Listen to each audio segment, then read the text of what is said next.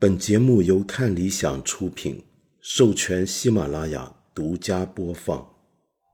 不保证成功，不一定有用。知识只是点亮世界的灵光。我是梁文道。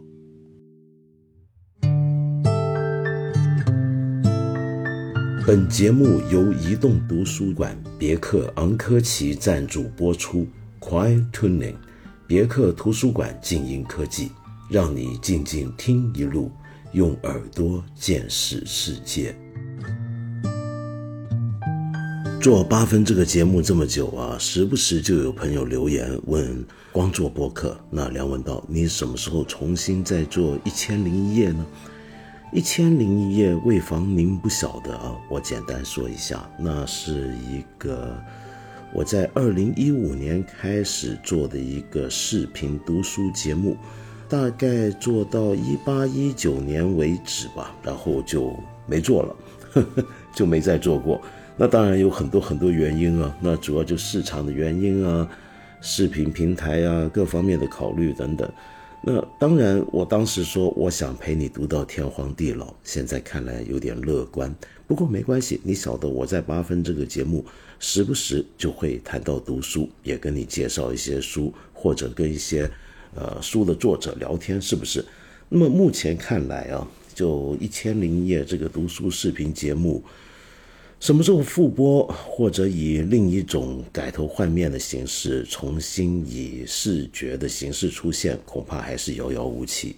可是呢，我今天想在这里做件特别的事情，就是把这个差不多有，哇，有也还没到十年，八年来的。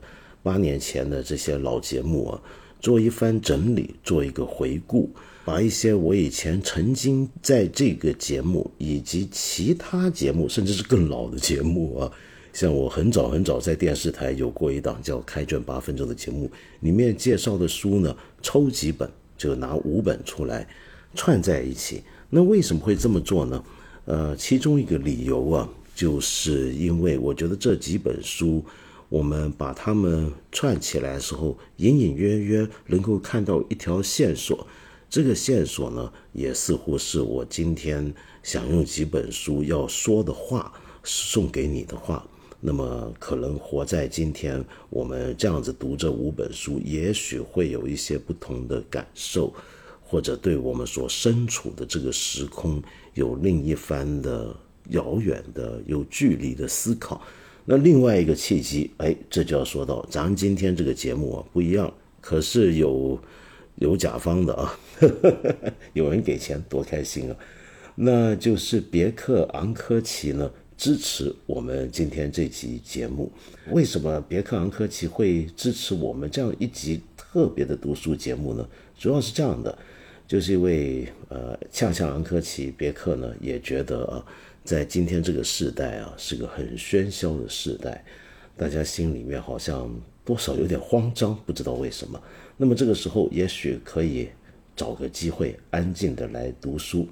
那么，但问题是现在大家又常常嗯出行啊，那么每天上下班跑来跑去，那读书呢，拿着本书呢，颇不方便，尤其如果你是车主的话。那么恰好别克昂科旗呢有一个静音科技啊，那么于是你坐在车里的时候呢，你在车里面就会觉得特别安静。那么这么安静能干嘛呢？就是把它当成图书馆。现在不是很多有声书吗？于是你就能够在这样的车里面听一些有声书，用这段时间呢来当做是对你以前失落了的读书时间的一个填补。跟呃救赎吧，能够这么讲吗？救赎，我不知道。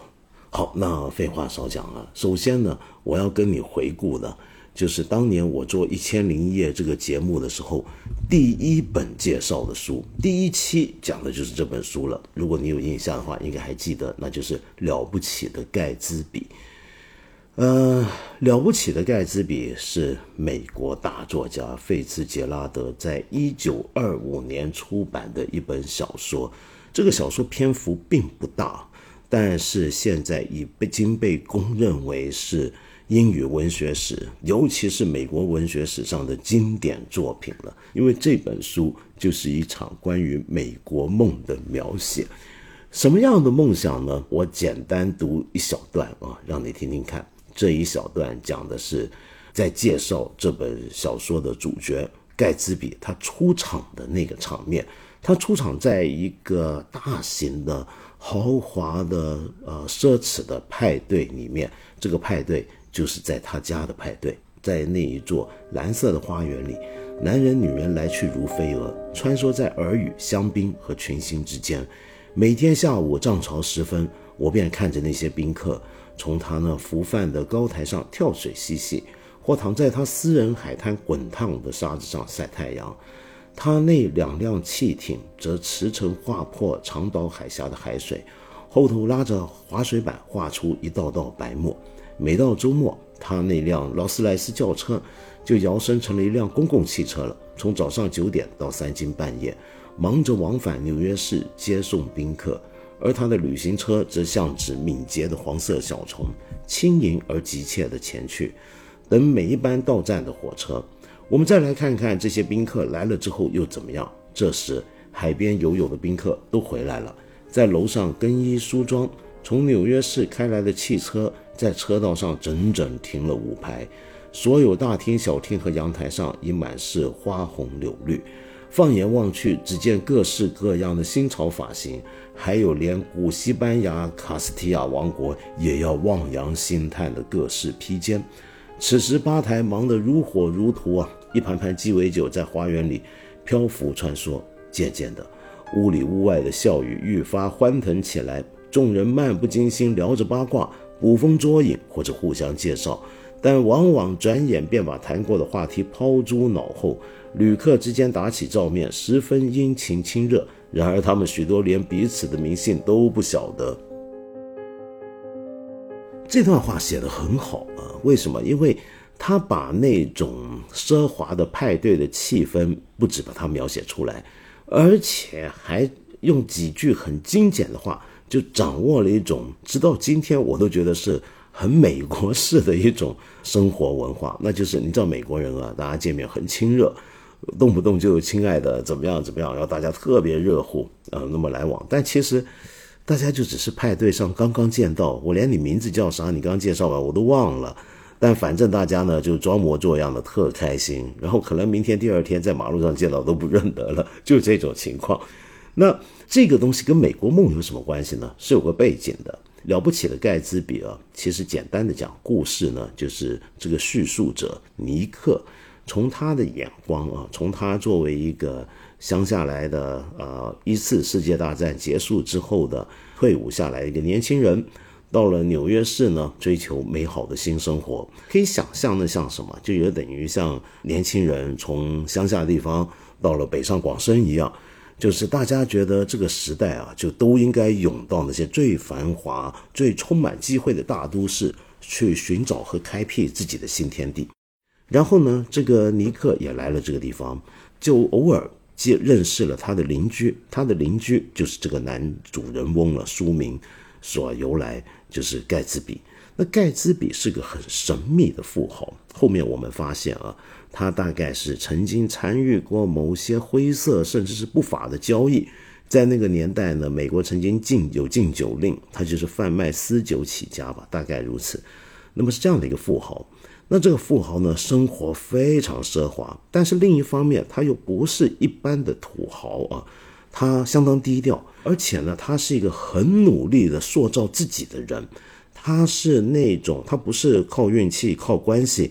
就发家致富的人，他是真的一步一脚印的，很踏实的改变自己，让自己变得更加有学识，让自己的体格变得更加健魄，让自己更能够出入各种高尚场合而不丢人，就努力的把自己塑造成这样一个人。其实某个角度来讲，你可以说他挺让人佩服的。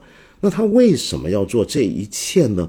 原来只是为了接近另一个富二代。的老婆，那个富二代的老婆是他年轻的时候的恋人，但反正当年呢就没法在一起。但是我们能不能说，他就只是为了这样的一个爱情来追求自己的人生的进展和成长呢？好像也不能就这么讲，但这无不能不说这是最主要的动力之一啊。嗯，从这个角度来讲，你可以说这是个爱情故事，但是其实这又是关于那个年代的整个社会的描写。就是当时的美国社会是有很多年轻人都要涌入，像我刚才说的那种大都市，纽约、芝加哥、洛杉矶、呃旧金山，想要把自己造就出、造就成一个不一样的人，想要开创属于自己的新世界。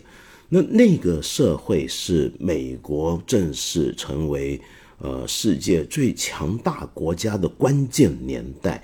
第一次世界大战打完，美国成为了战胜国，逐步取代了大英帝国的世界霸主地位。同时呢，资本主义发展到了一个大众消费市场已经出现了，到广告业呢，在美国变得非常兴盛，然后汽车也变得越来越普及。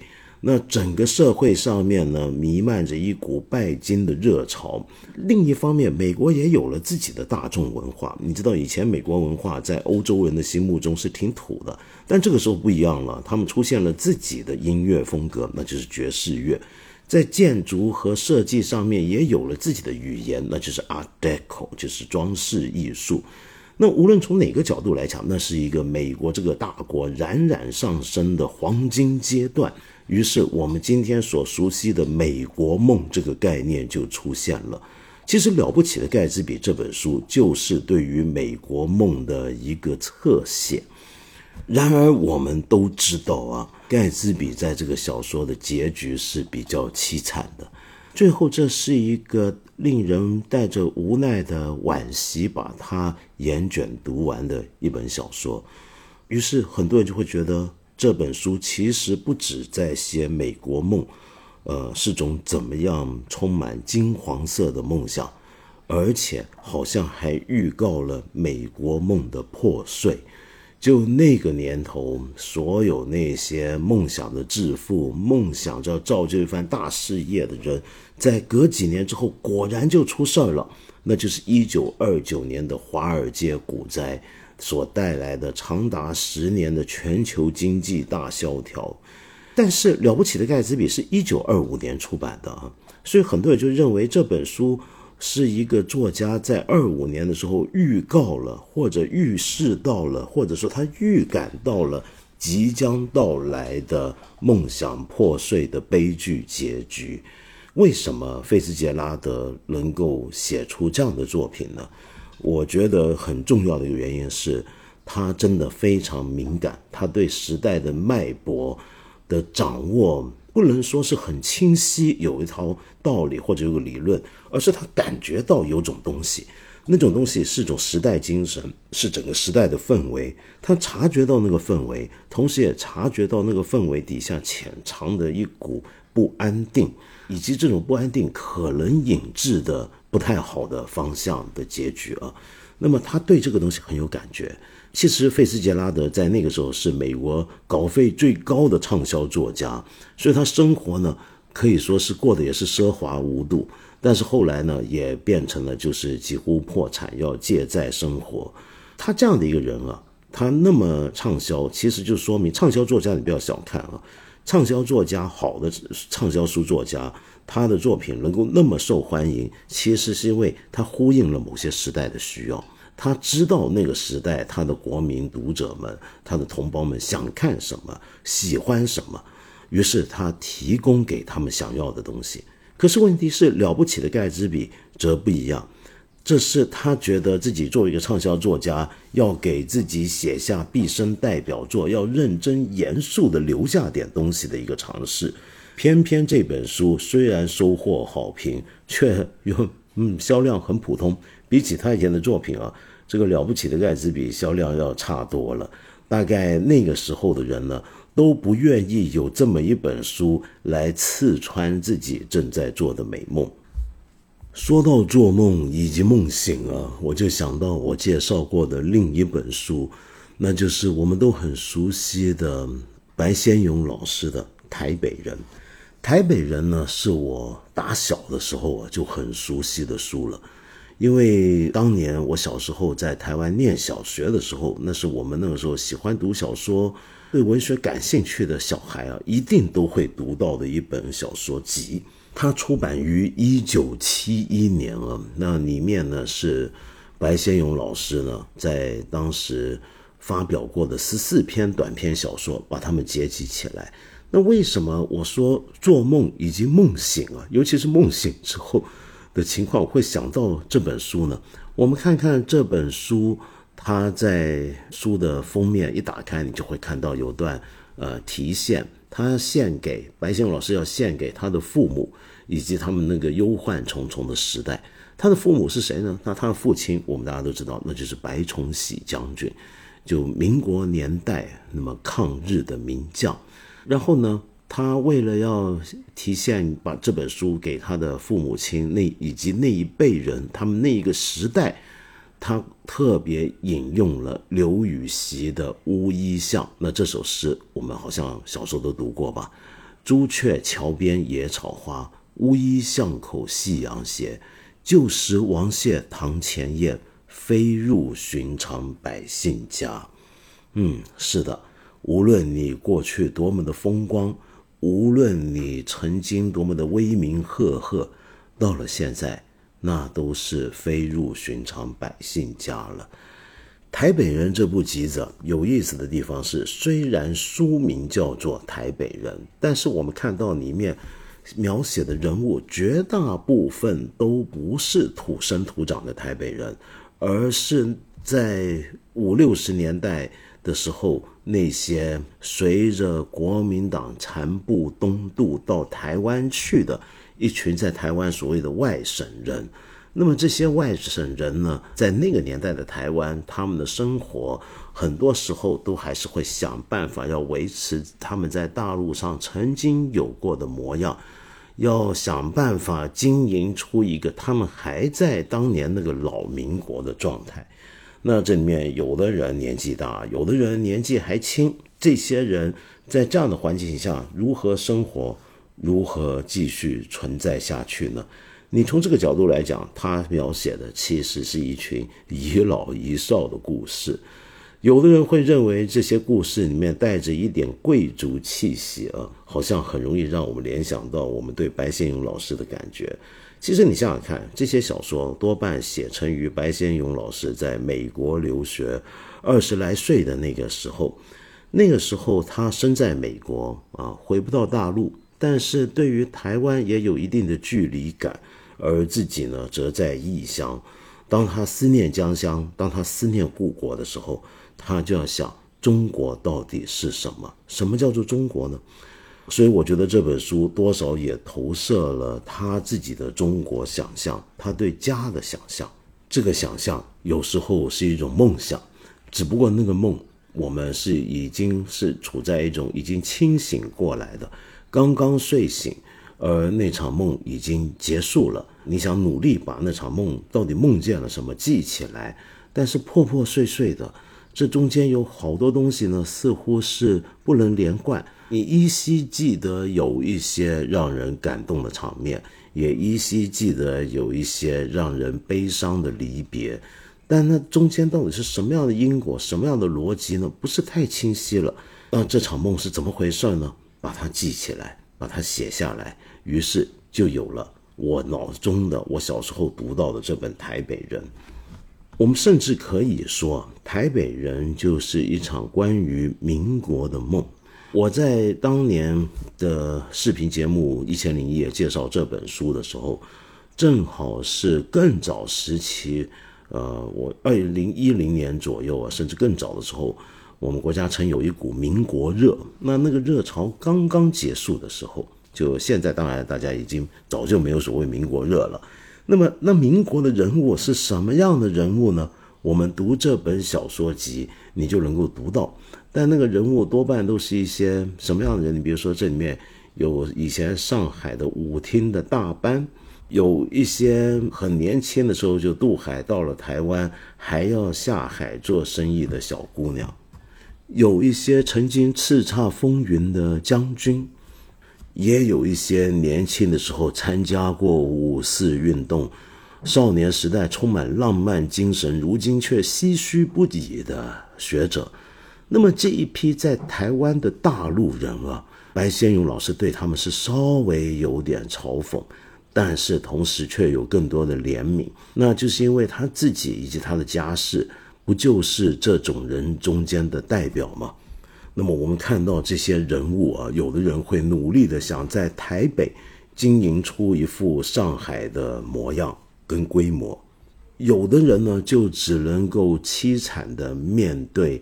一切光华落尽，那么最后在台北呢，呃，独自面对风烛残年的这个境况，这里头啊，最动人也最让人想到白先勇老师自己的，可能就是其中一篇，我我小时候读的时候就已经觉得很感动的一篇小说，叫《国葬》。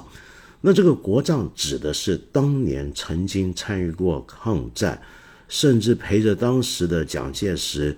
凯旋还都南京的一个非常著名的将领啊，那么他老年在台湾去世之后，台湾当局就给他举行一场这样的国葬，然后呢，他的老副官呢就要来给老长官送行。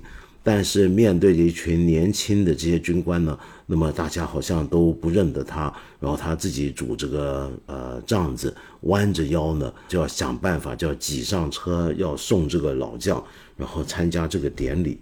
在这个场面上呢，他回忆起当年跟随老长官，他们曾经经历过的种种，他们参加过北伐，参加过抗日，那么当然也经历了最后的内战。从最光辉的在南京还都的场面，然后一直到最后仓皇撤离大陆，这一路到底是经历过了什么呢？那么他们有多少的羞辱感觉呢？他们怎么样开始对过往那个回忆是非常复杂，既有那种光荣灿烂的一面，但是又有那种自己身为败军之将罪该万死的羞辱。我们看一看这篇短篇的最后一小段话啊，这最后两段话，就是这个老副官秦义方呢，就怎么样都要去送这个自己的老长官李将军最后一程要送上山，但是问题是年轻的士兵、年轻的侍卫们不认得他，那么他就在那边跟人家起了争执，然后这时候一位侍卫长赶过来问明了缘由。终于让秦义方上了车，秦义方吃力地爬上去，还没站稳，车子已经开动了。他东跌西撞，乱晃了几下，一位年轻侍从赶紧揪住他，把他让到车边去。他一把抓住车栏杆上一根铁柱，曲着腰喘了半天，才把一口气透了过来。迎面一阵冷风，把他吹得缩起了脖子。出殡的行列一下子便转到了南京东路上。路口有一座用松枝扎成的高大牌楼，上面横着用白菊花聚成的“李固上将浩然之上”几个大字。灵车穿过牌楼时，路旁有一支部队正在行军。部队长看见灵车驶过，马上发了一声口令：“敬礼！”整个部队士兵竖的都转过头去，朝着灵车行注目礼。秦一方站在车上，一听到这声口令。不由自主地便把腰杆硬挺了起来，下巴还要扬起。他满面严肃，一头白发都给风吹得根根倒竖。他突然记了起来：抗日胜利还都南京那一年，长官到紫金山中山陵去谒陵。他从来没见过有那么多高级将领聚在一块，张司令、叶副司令、刘副长官都到齐了。那天他充当长官的侍卫长，他穿了马靴。戴着白手套，宽皮带把腰杆子扎得挺挺的，一把插得乌亮的左轮别在腰边。长官披着一袭军披风，一柄闪亮的指挥刀斜挂在腰际。他跟在长官身后，两个人的马靴子在大理石阶上踏得脆响。那些驻卫部队都在林前排得整整齐齐地等候着，一看见他们走上来，轰雷般的便喊了起来。敬礼。我们在台北人里面读到了一些当年参与过抗战的国军将领，他们的丧礼，这让我想起来啊，在抗战的年代啊，其实中国的文艺界也当然非常积极的投入。但是作为一个小说家，作为一个作家，他该怎么样参与抗战呢？那就是那个年代独有的产物，所谓的抗战文学或者抗战文艺。抗战时期呢，中国的作家、艺术家，那么尤其是聚集到后方的这一批人，非常积极的想要创作各种作品，来团结国民精神，鼓动国民的抗战的呃志气和情绪。在这个背景底下，我们现代中国最伟大的作家之一老舍，当然也不例外。老舍在抗战文学里面留下的最重要的作品就是《四世同堂》了。那《四世同堂》却是一部非常独特、非常不一般的抗战小说。虽然它是在抗战期间开始书写，但是到了最后真正出版的时候啊，其实是抗战已经结束了。那另外第二个很特别的地方是，甚至是更特别的地方是什么呢？一般的抗战文学啊，呃，在那今天我们读起来都没什么味道，因为它通常是为了回应一个时代的急切需要，而很急就章的在那样罹难的环境下写出来的作品，所以往往是比较粗糙的，里面呢充满了各种。正邪对立非常简单，是非非常分明的二元化的人物描述，所以我们今天看起来就会觉得，坦白讲有点简单粗暴。但是你在那样的大是大非的时节，你除此之外，你还能怎么写呢？你总不能去写一个日本人在战场上他的矛盾、他的惶恐、他的种种的复杂。原来他也不完全是坏人，你能这么写吗？好像是不行，对不对？如果你这么写，那你在那个年代就肯定是汉奸了。但《四世同堂》很特别啊，虽然《四世同堂》后来也有很多评论家认为，在老舍的小说里面呢，里面的人物也有点过于脸谱化了。可是我觉得，呃，老舍毕竟是老舍，以他对北京的了解，他对老北京的感情，虽然那个时候他并不在北京写的时候。但是他真的写出了一种可能我们今天都觉得很陌生的北京，这样的一个北京啊，主要是要透过呃一个家庭的四代人物来写出来的。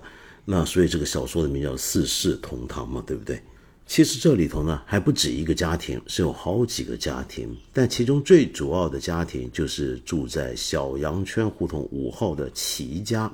那这个齐家呢，里面的大家长啊，也就是整个家族的奠基人呢，就叫做齐老人，书里面就这么叫齐老人。这个齐老人呢，他在小说一开始七七事变了，他那年正好是七十五岁。那这个老人家呢，是一个典型的当年的老北京，或者叫老北平。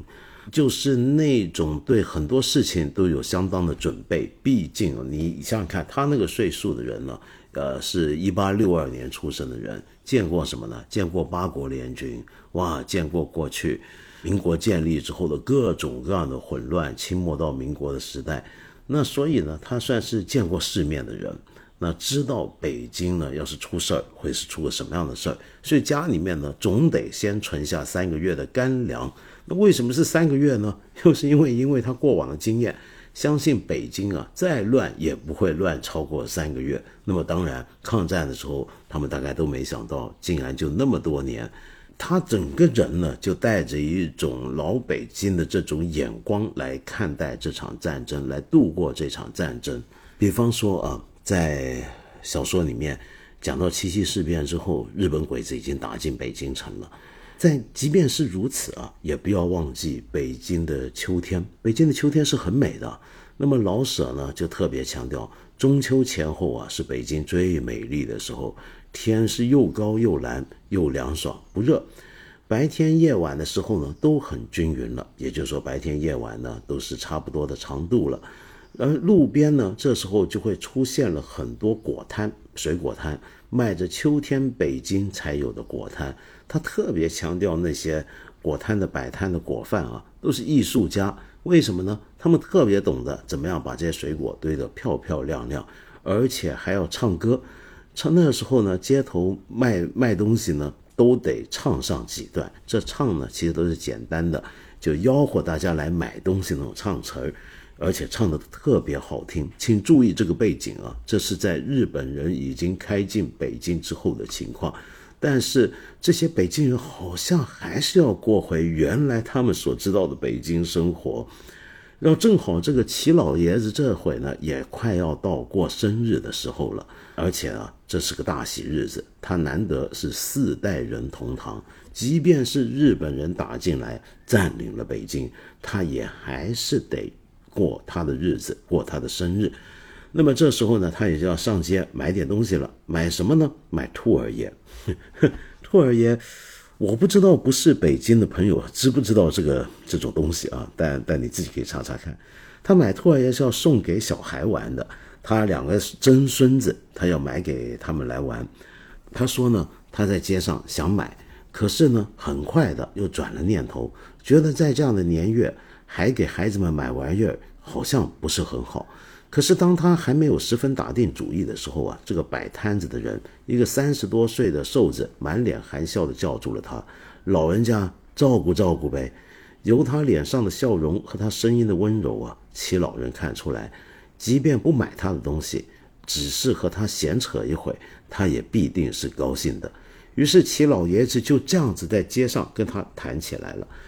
讨论呢，呃，要买那些兔儿爷是买大的好呢，还是买小的好呢？他想，我还是挑两个不大不小的吧。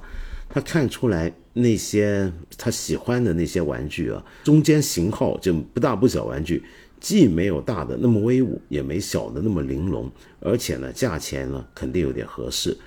于是这个呃摆摊的这个瘦子啊有点失望，可是凭着他的北京小贩应有的修养。他把失望都严严地封在心里，不会走露出半点味儿来。然后他说：“您爱哪样的就挑哪样呗，反正都是小玩意儿，没有好大的意思。”瘦子呢并不着急，他挺喜欢有这么一个老人坐在这给他做义务的广告牌。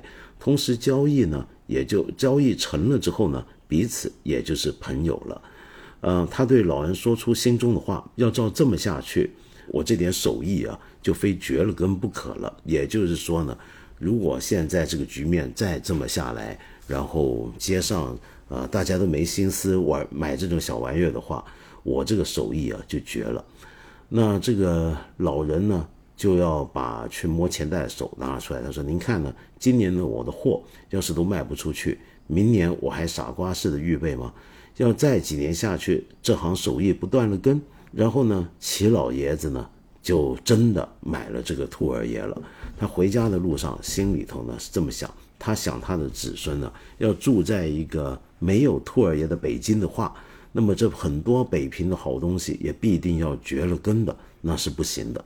然后他就带着这兔儿爷回家，走着走着就走到他们邻居钱家，就家小说里面另外一个很重要的一个家族啊，钱家的门外头。他就想起啊，这里面的他的老朋友钱默吟先生，他觉得呢，这时候手上啊拿着两根兔儿爷经过，肯定不合适。为什么呢？因为这个钱先生给日本人抓去了，他是被打死了呢，还是在监狱里的受罪呢？那这个情况下，他们交情这么好，他怎么还能有心思给自己的曾孙子买兔儿爷呢？没想到啊，这时候正好钱家的门开了。钱家的门开了，那就看到钱老爷子竟然就在里头瘦了整整一圈啊！他几乎本能就要往前赶紧走几步，因为他不想让人家看到他手里拿着兔儿爷。但刚走几步，他又后悔了。他就想：我跟这老人这么好的关系，这么深的友谊，我能够这么样的躲着朋友的家属吗？让他马上放慢了脚步，很惭愧地回头看了看。那么大概就这么一段很简单的一段文字啊，你就能够看到老舍心里面那个北京那个老北平是怎么样。就是每个人做事儿啊，好像都有重重的心思。这些心思呢，倒不是去怎么样去去去搞人，而是怎么样不伤人，怎么样体面。所谓体面的意思，就是要保存人家的尊严。要照顾人家的感情，甚至要照顾人家的小生意、小买卖，要考虑这么多不同的事情。那这能够有这种考虑的人，你才是个周全的人，才是个体面的人。而作为数百年古都的市民，大概就应该要成为这样的人才对。哪怕是在日本人已经进驻进来，敌人侵占了我们的领土的时刻。这个东西是不能丢的。如果这个是东西要是丢掉的话，那我们不就真的亡了吗？虽然啊，四世同堂里面我们会看到进步青年，会看到积极投进抗日运动的、投入战争的一些的热血人士，嗯，也看到一些做汉奸的人啊。那么，但是整个小说里面，我最感动的其实还是。老舍在写他熟悉的北京人的这种文化的时刻，那当然啊，老舍也并不是呃不矛盾的，他也知道，呃，我们曾经有过的那种民族情绪、那种民族性，呃，很可能也是到了该变的时候了。否则的话，这个国家要如何再往前走？要如何强盛起来，避免再次面临灾难呢？说到抗战文艺啊，其实抗战期间很多很优秀的中国现代文学作品，在某种意义上，你能说因为写成于抗战期间就叫抗战文艺吧？但却不一定。比如说，我现在要介绍的《呼兰河传》，这是萧红的名著。萧红啊，在我心目中是中国现代文学里面两位最出色的女性作家之一，另一位就是张爱玲。那张爱玲呢，现在读者很多。可惜萧红呢，好像那个热度就没那么大，我觉得非常可惜，因为我特别特别喜欢萧红。萧红的《呼兰河传》，我觉得是现代中国顶尖最一第一流的一部小说。但是我能说它是小说吗？因为你读下来又觉得有点像散文，这个文体本身就已经相当暧昧、相当有趣啊。对我刚刚讲到抗战啊，他是在抗战背景中开始写。一九三七年，大概是淞沪会战爆发之后的时候，他开始写，完稿于一九四零年。那个时候，萧红已经在香港，所以他在香港写完的。那这个作品啊，我觉得某种程度上，你可以说从另一个侧面写了中国人的一个性格。如果刚才我们说老舍的那个笔下的四世同堂的齐老爷子，就是觉得，哎呀。呃，这个城头变换大王旗嘛，那么时代变迁，我们中国人，尤其是首都的人、古都的人，谁没见过呢？都见过无数遍了。历史上来来去去，不就这些事儿吗？我们该怎么活着，还是得怎么活着，而且要活得体面。但在萧红这里，却对这种情况有了另一番描写，那就是时代再怎么变迁，的确他们也还是要活着的，但那个活。却是一种非常酷烈的活，那是一种在极端恶劣、不适于几乎你可以说是，是对人非常不友善的自然环境，也就是哈尔滨边的呼兰河这个地，呼兰这个地方啊，冬天那种难受，我们都知道，在那种环境下，人能怎么活着，而且要维持自己的状态继续活，那是该是怎么活呢？那这书里面，我觉得就写的太好了，而且让人。坦白讲是相当让人难过的啊，比方说这书里面其中一个让人印象最深，很多读者看了都不会忘记的，就是呼兰小城西二道街上有一个巨大的泥坑，这个泥坑呢是这样的，就是一条我们知道农村里面乡下的土路，就是个土路中间有个坑，在地面上陷下去了，这个坑呢。在不下雨的时候也倒罢了，就是路中间有一段坑，那么大家走的时候呢，避开点，尤其你拖着马车、驴车呢，那也绕个路，那么就算走进去也还好，就走出来就是。可是下雨的时候，哦，那可就糟了，一下雨呢，这雨水积在泥坑里面啊，就稠糊成一片，变成一个黏黏糊糊的泥煤洞。昆虫掉进去，甚至小狗掉进去啊，都会被陷在里头，然后淹死在里面。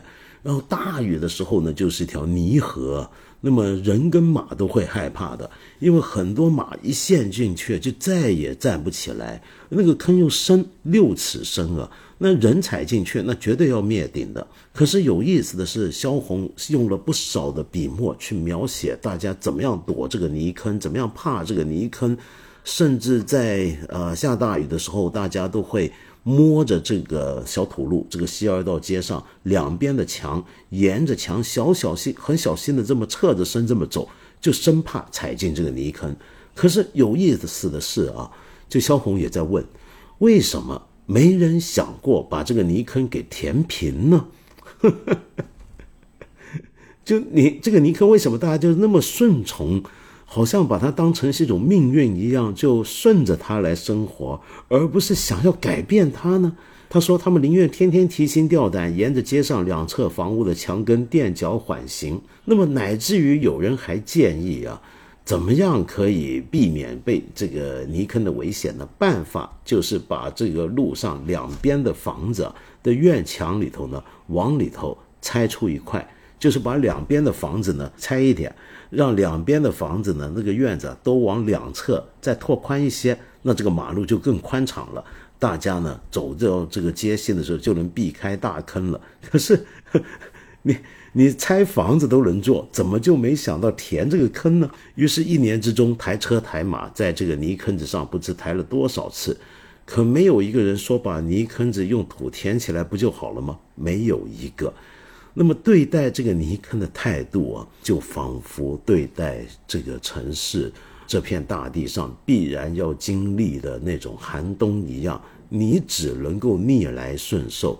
乃至于你的脑子里面都是只能逆来顺受，所以整部《呼兰河传》就被这种宿命感所笼罩啊。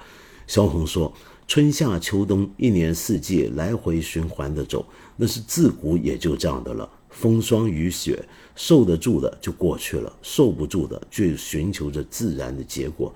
那自然的结果不大好。”把一个人默默的一声不响的就拉着离开了这人间的世界了。至于那还没有被拉去的，就风霜雨雪，仍旧在人间被吹打着。这就让我联想到啊，我们当代作家之中最出色的一位余华所写的《活着》啊。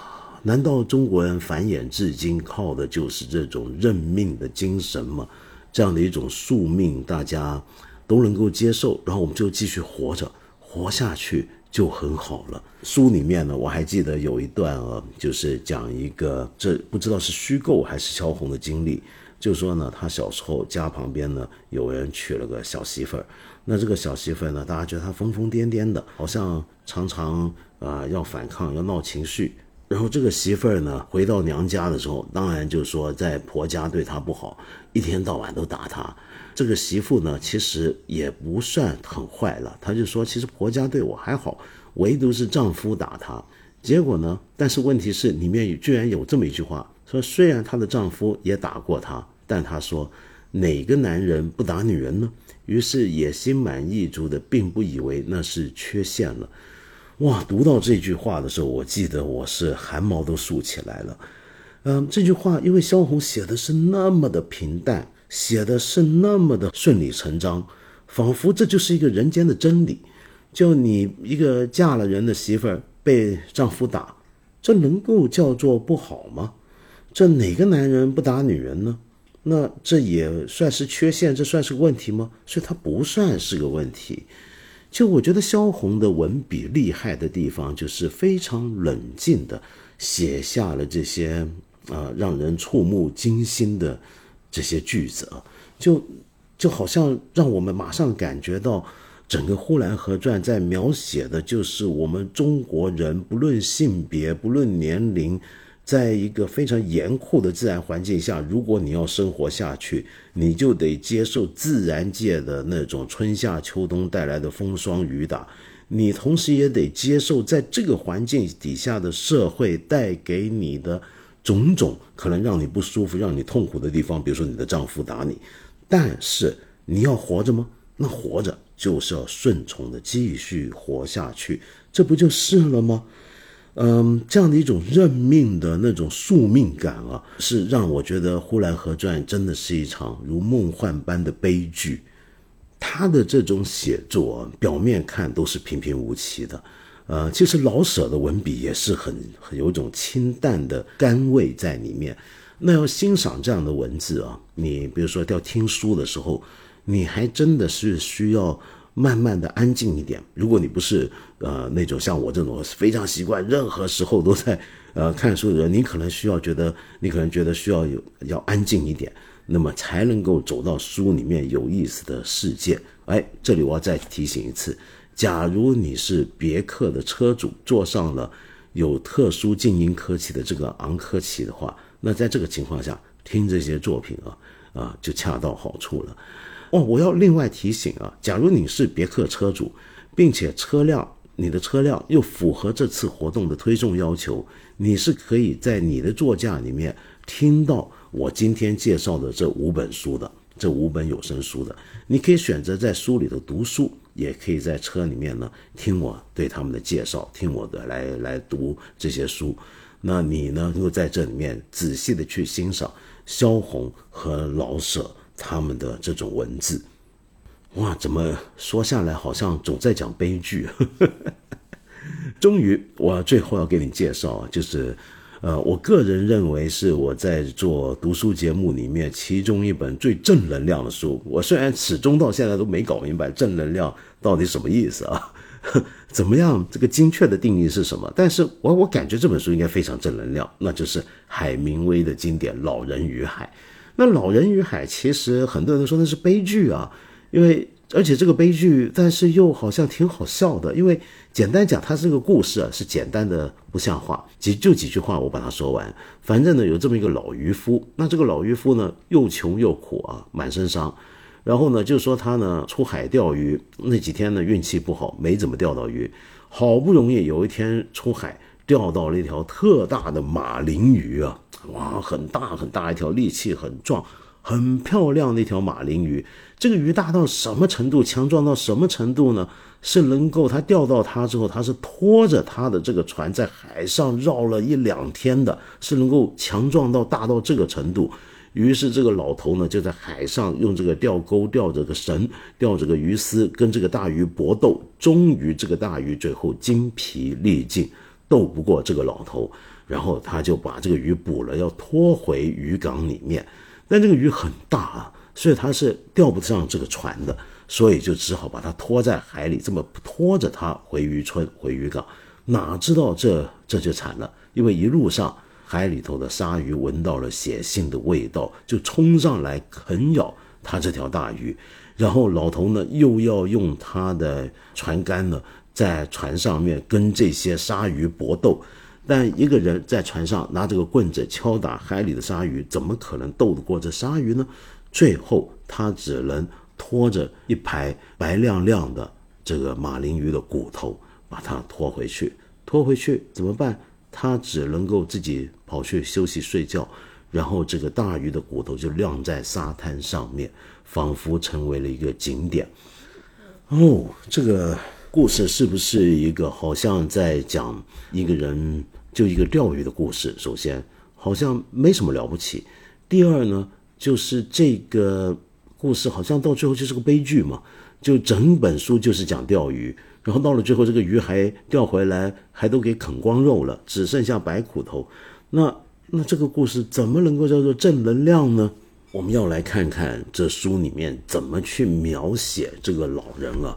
跟这个在水下的这条大鱼他们的决斗，那真的是一场决斗，是一个双方都看不到对方，隔着水面进行的一场搏斗。那个情景啊，海明威写的是非常紧张，非常悬疑。那条大鱼呢被钓到之后呢，就开始使劲发力，他那一发力非常厉害，把整个小艇就扯着走。这个小艇不用木桨，不用风帆。就完全被这条大鱼的动力带走了三天，三天足足带着他在海外狂奔。那么这时候呢，这个搏斗呢，就真的是要斗智斗力了。这个老头顺着这条手上的鱼丝，说透透顺着这个钓索去感觉那条鱼，它的力气还能游多久？他对方还有没有耐心？你对他的掌握完全是靠着手上一根这样的鱼丝和钓索。来来摸里面，摸出里面的感觉，好像在把脉一样，去把出这条鱼的状况。而同样的那条鱼也是透过勾在嘴里面这个钩来带着的这条鱼丝、这条钓索来感觉到老人对他的那种策略会是怎么样。两一人一鱼就在大海中搏斗了三天，终于啊，这条鱼总算要浮出水面。它怎么样浮出水面呢？这里面写，这个钓索缓缓的、稳稳的升起，然后小船前方的水面开始隆起，那鱼出来了，它不停的冒出来，海水从它两边倾泻而下，它在阳光下闪闪发亮。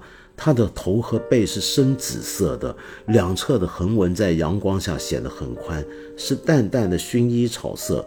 它的嘴部足足有棒球棍那么长，而且逐渐变细，像一把刺剑，那就是我们一般所说的旗鱼啊。这其实就是它整个身体从水里开始升起，然后又沉下去，动作平顺的像潜水员。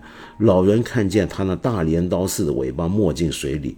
钓索开始迅速朝外滑出去，接着老人又想，不知道他为什么要跳起来。老人想，他跳起来好像是为了让我知道他有多大。反正现在我知道了。他想，要是我能让他看到我是什么样的人就好了。但他那样只会看到我这只抽筋的手，让他以为我比实际上更像条汉子。好了，我会像条汉子的。我希望我是那条鱼，像他那么厉害。我只能靠自己的意志与才智。那条鱼啊，这么写出来，就是一个那个大鱼终于在海里浮出来，跟这个老人打照面的时刻。这是这两个对手缠斗了三天之后，终于第一次彼此见面，发现你是个什么样的人，你是个什么样的对手。嗯，透过这个搏斗的过程啊，这个小说里面把这个人跟鱼的这个这个故事写的变得复杂了。它不再是一个普通的，就是一个钓鱼的一个故事嘛，对不对？它不是，它是一个人跟他的对手在搏击，在这个搏击的过程当中，你慢慢会对你的对手产生一种尊敬，就像这个老人对这条鱼，他发现这条鱼非常美。非常壮丽，非常的英勇雄壮，呃，虽然他是他的目标，他是他的猎物，但是你必须尊敬他。你尊敬他，就如你尊敬命运一样。但是你尊敬命运的最好方法，不是顺从他，而是跟他搏斗，而是斗争到最后。那这场搏斗，这场斗争的最终结局是什么呢？我们读者作为旁观者，都能看到老人胜利了。他赢了，他终于逼得这条大的旗鱼、大的马林鱼精疲力尽，成功的把它拖回渔港。可是，在小说里面的旁观者，就小说里面别的人不知道这个过程，不知道老人那三天的三夜的挣扎，不知道他的心路历程，不知道那条大鱼跟他在海上的这场非常壮观的这个战斗场面是怎么回事的。这些人，他们看到的是什么？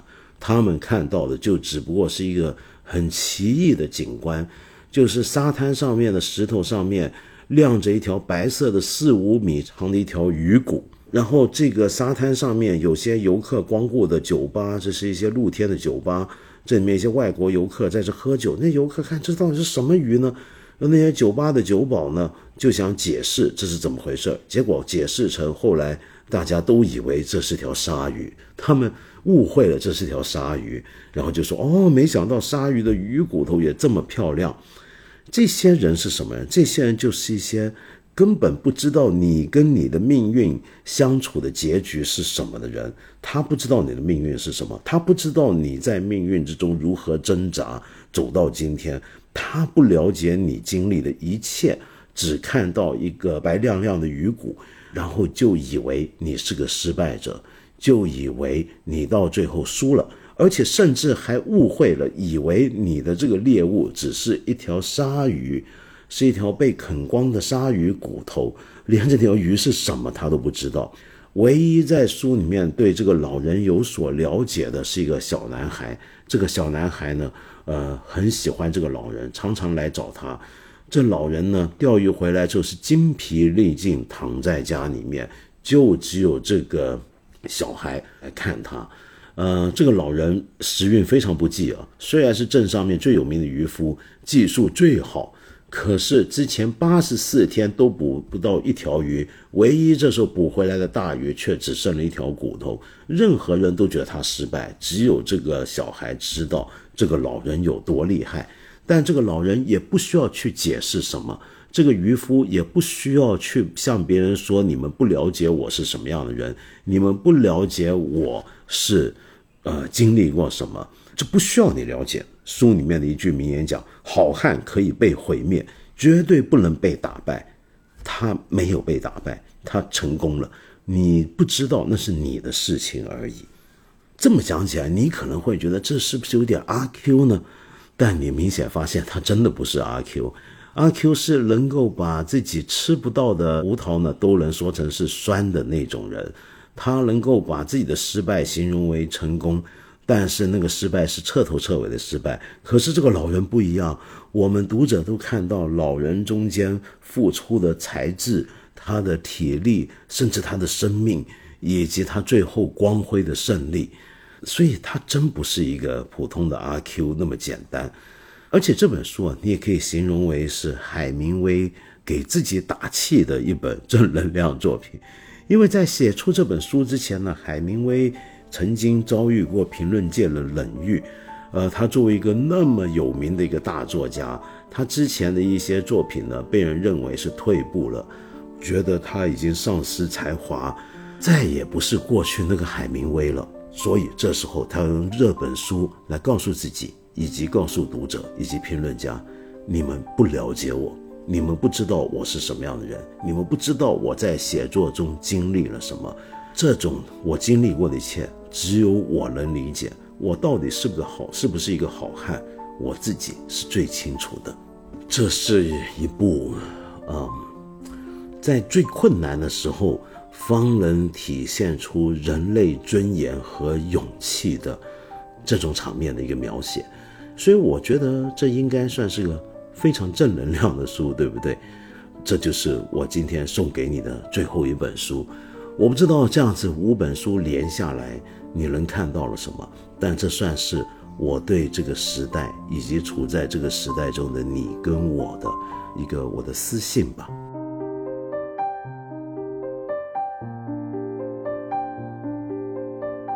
在快节奏的现代社会中，人们总是处于高压状态下，但身处别克昂科旗中，世界突然安静下来，如同置身于一个移动图书馆。昂科旗采用整车声学密封设计，并标配 ANC 主动降噪科技，大大降低日常驾驶过程中的各类噪音。同时，配备十四个扬声器的 Bose Center Point 虚拟环绕声技术，带来丰富饱满的音效体验。道长仿佛就在现场为你讲述。现在，在别克的部分车型中，你便能收听到本期道长推荐的这五本书。静静听一路，用耳朵见识世界。